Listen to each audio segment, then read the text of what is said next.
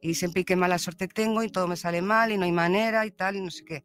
Entonces fue cuando recurrimos a Piquer, ¿vale? No como un castigo, sino que le dijimos, mira, mm, te has pegado todo un año sin hacer nada, al año siguiente mm, has hecho algo, pero nos ha costado mucho sacar esto adelante, una ayuda para que cojas el hábito de estudio, no tenía ningún hábito, para que te enseñen a estudiar, para tal.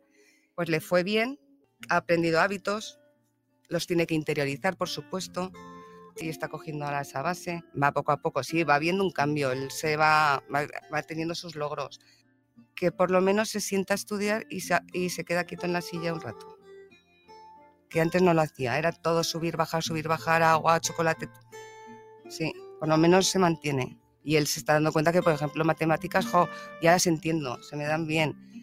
Física y química me cuesta un poco más. Lengua lo entiendo,